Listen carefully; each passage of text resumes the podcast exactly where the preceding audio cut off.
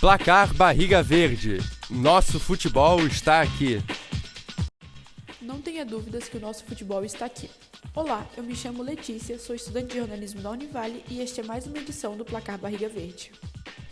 Pela 28ª rodada do Brasileirão, o São Paulo recebeu o Havaí no Morumbi nesse domingo, dia 25.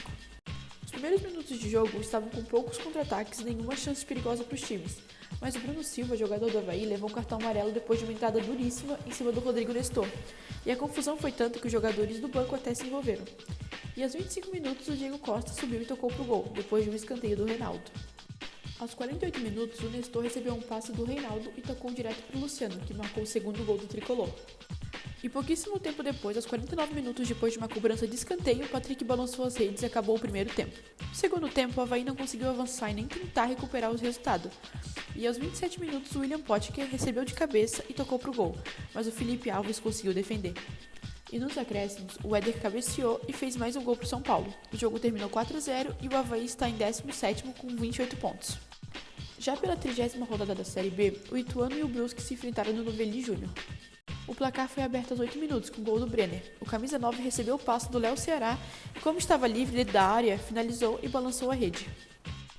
Já no segundo tempo, o Ailon, que entrou no lugar do Brenner, autor do primeiro gol, estava muito bem posicionado e ampliou a vantagem para o Ituano.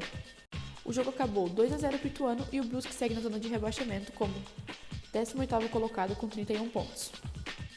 Ainda pela 30 rodada da Série B, o Criciúma recebeu a Chapecoense nesse domingo. O início do jogo foi truncado, as duas equipes tinham muita dificuldade em chegar ao gol adversário por conta da boa marcação de ambos os lados. Mas aos 23 minutos, Tigre balançou as redes. Felipe Matheus cruzou na área, o Longa cabeceou pro gol, mas o Saulo fez a defesa. Só que na sobra, o Igor mandou pro gol, só que a arbitragem viu irregularidade no lance. Uma jogada rápida, aos 31 minutos, o tricolor fez o gol. O Felipe Matheus lançou pro Thiago Alagoano, que fez o cruzamento na área. O Igor conseguiu subir mais alto que todo mundo e cabeceou a bola no pé da trave. A bola voltou pro pé do atacante, que se atirou na bola para empurrar ela para a rede. E esse, para a felicidade do Igor, não teve irregularidade. Já no segundo tempo, depois de muitas chances perdidas, o Criciúma ampliou a vantagem com uma cobrança de pênalti. O jogo terminou 2 a 0 para o Criciúma e ele saiu na posição com 43 pontos e a Chapecoense está em 15º com 35 pontos. O Figueirense e o ABC se enfrentaram nesse sábado às 5 horas no Orlando Scapelli pela sexta rodada da Série C do Brasileirão. O jogo não teve muitas emoções, ele acabou em 0 a 0, mas o Alvinegro deixou escapar o acesso para a Série B. O Figueirense está agora com 7 pontos.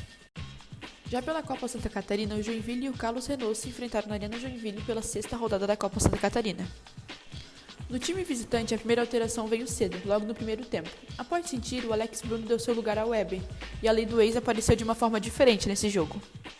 Aos 36 minutos, o Pedroca arrumou a bola na marca do escanteio, cruzou na área e o Weber desviou da bola e foi para o fundo da rede. O gol contra abriu o placar o Joinville seguiu pressionando e ainda no primeiro tempo fez o segundo gol da partida. Aos 42 minutos, o Jefferson Recife deixou o seu. Esse jogo ele teve uma excelente apresentação defensiva e ofensiva do Joinville e o jogo acabou 2 a 0 para o time da casa. E ainda pela Copa Santa Catarina, o Nação Esporte recebeu o Marcílio no estádio da Baixada nesta segunda-feira. O Marcílio já começou abrindo o placar com uma paulada de fora da área do capitão Denner. Alô, Puscas! E ainda no primeiro tempo, Matheus Miller limpou a marcação e mandou a bola no ângulo esquerdo do goleiro do Nação, fazendo com que ele não conseguisse fazer a defesa. Para finalizar o primeiro tempo, Luiz Fernando, camisa 10 do Marcílio, fez mais um gol e ampliou mais ainda a vantagem em Birama. E no segundo tempo, Juninho do Marcílio recebeu um cruzamento e ampliou para o Rubro Anil. Esse foi o primeiro gol dele no Marcílio. E para finalizar, a gente teve gol até de zagueiro. O Léo Rico fechou o caixão em cima do Nação Esportes e o jogo terminou 5 a 0 para o Marcílio e os torcedores do Rubro Anil pediram um time, mas acabaram ganhando uma seleção. E agora, para finalizar, vamos ver quais vão ser os próximos jogos do Campeonato Brasileiro e também da Copa Santa Catarina, além de mostrar a classificação para vocês, é claro. Pelo Brasileirão, nesta sexta-feira nós vamos ter Chapecoense versus Bahia às 9h30 da noite.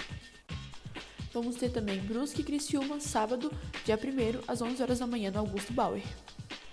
E para finalizar no Brasileirão também vamos ter Havaí e Atlético Paranaense na ressacada dia 1 às 7 horas da noite. Agora pela sétima rodada da Copa Santa Catarina nós vamos ter no sábado no Augusto Bauer às 3 horas da tarde Carlos Renault versus Nação Esportes. Ainda pelo sábado às 3 horas da tarde nós vamos ter Ercílio Luz e Joinville no Aníbal Costa. E Marcílio Dias versus Figueirense no sábado também, dia 1 no Gigantão das Avenidas. O jogo era para 6 e 7, mas mudou para as 11 horas da manhã. E agora para finalizar, vamos ver a classificação da Copa Santa Catarina. Marcílio segue liderando com 12 pontos. Logo na colinha temos Joinville com 11, Carlos Renault com 8, Figueirense com 6, Ercílio Luiz com 4 e Nação Esportes com 2. Por enquanto é só. Esperamos você aqui no próximo programa para nos informarmos juntos sobre o futebol catarinense. Lembrando que o nosso futebol está e sempre estará aqui. Um abraço e até logo. Apresentação: Letícia Fontanive e Lucas Moreto. Supervisão: André Pinheiro. Edição: Letícia Fontanive. Uma produção do projeto de extensão Oxigênio, Central de Podcasts. Universidade do Vale do Itajaí. Escola de Artes, Comunicação e Hospitalidade. Curso de Jornalismo.